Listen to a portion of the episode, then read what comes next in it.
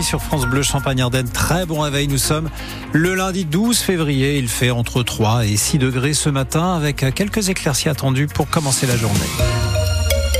On détaille tout cela après le journal que vous nous présentez, Alexis Arad. Les pompiers de la Marne sont toujours prêts à plonger dans l'action. Hein. Nos pompiers plongeurs, envoyés notamment euh, plusieurs fois ces derniers mois et semaines dans le Pas-de-Calais lors des grandes inondations, un département encore placé en vigilance orange en fin de semaine dernière. Et donc, ils se préparent à tout moment, nos pompiers marnais, à y retourner. C'est ce que nous explique le lieutenant Frédéric Gaïpan.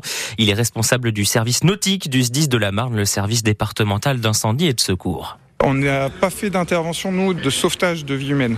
On a fait de l'assistance aux personnes.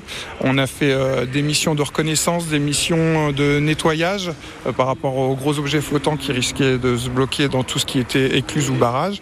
Et est-ce que c'est rare, pour répondre à votre question Ça va devenir, malheureusement, vu le changement climatique, de plus en plus euh, récurrent. Est-ce qu'on risque aussi, nous, dans le Grand Est, de subir ce genre de situation? Déjà, dans la Marne, il y a souvent des remontées lentes aussi hein, suite aux inondations. L'infrastructure, donc les, les gens n'ont pas construit des maisons sur les zones inondables comme dans le Pas-de-Calais euh, sur notre département. Donc du coup le risque est un peu moindre. Mais on va avoir un autre risque, nous, dans le département aussi, ça va être, comme je vous disais par rapport au DER tout à l'heure, euh, en cas de rupture de barrage du DER, derrière, il y a toutes les communes qui sont en aval qui risquent euh, une vague de submersion. Donc pareil, là, on, se prépare à ça, on a, on a le matériel et les moyens humains le jour où malheureusement ça risque d'arriver. Et en attendant, ces pompiers plongeurs qui s'entraînent deux fois par mois en zone aquatique dans la Marne, on a pu les suivre jeudi dernier. Le reportage est en vidéo à regarder sur francebleu.fr et sur tous les réseaux sociaux de France Bleu Champagne-Ardenne. Nicole Belloubet est à Reims ce matin pour son premier déplacement. La nouvelle ministre de l'Éducation nationale vient parler harcèlement scolaire au collège Robert Schumann. Une visite sans la présence d'Arnaud Robinet, le maire de Reims, qui est lui au Japon pour fêter l'anniversaire du jumelage avec la ville nippone de Nagoya. Le président de la FNSEA Arnaud Rousseau met un coup de pression au gouvernement à 12 jours de l'ouverture du salon de l'agriculture. Il envisage une reprise des actions des agriculteurs si des efforts concrets ne sont pas réalisés d'ici là.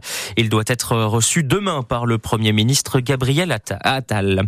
Attention à l'arnaque à Sedan, de fausses contraventions circulent en ville. La mairie rappelle que la police n'utilise pas de QR code et en cas de doute, bien sûr, vous pouvez contacter la police municipale. À quelques mois des Jeux Olympiques de Paris, l'URCA lance ses propres jeux. Avec des des disciplines classiques, le handball, le rugby, le basket et d'autres plus originales, peut-on dire, comme le palais breton, celui qui se lance sur une planche, pas celui qui se mange. Ça se passe tous les soirs à la Halle des Sports Croix-Rouge entre 18h et 22h et on parle de ces deux semaines de compétition dans une dizaine de minutes maintenant avec Laurent Gononez, enseignant de sport et co-organisateur de ces Jeux de l'université Reims-Champagne-Ardenne.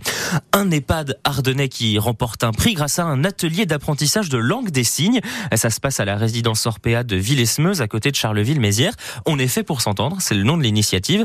Une idée qui a été lancée par une employée euh, malentendante il y a deux ans et vous entendrez ce reportage dans le journal de 8 heures. Et ça tombe bien, la question qu'on vous pose ce matin, elle parle de langue, la langue des signes, mais aussi euh, les autres langues étrangères. Est-ce que vous en parlez, puisque vous en parlez plusieurs, lesquelles?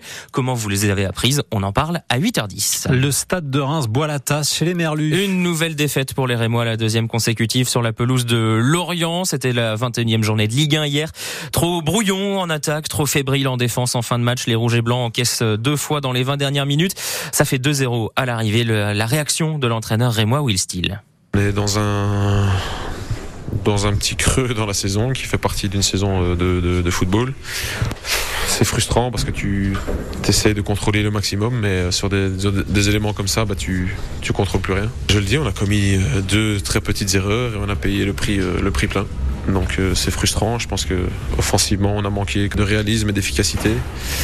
Je crois que c'est le match où on a créé le plus de, situations offensives, on a frappé le plus, etc. Euh, etc. Mais euh, pour l'instant, c'est notre, c'est notre réalité. Il n'y a qu'un moyen pour en sortir, c'est de rester unis, solidaires et de continuer à bosser.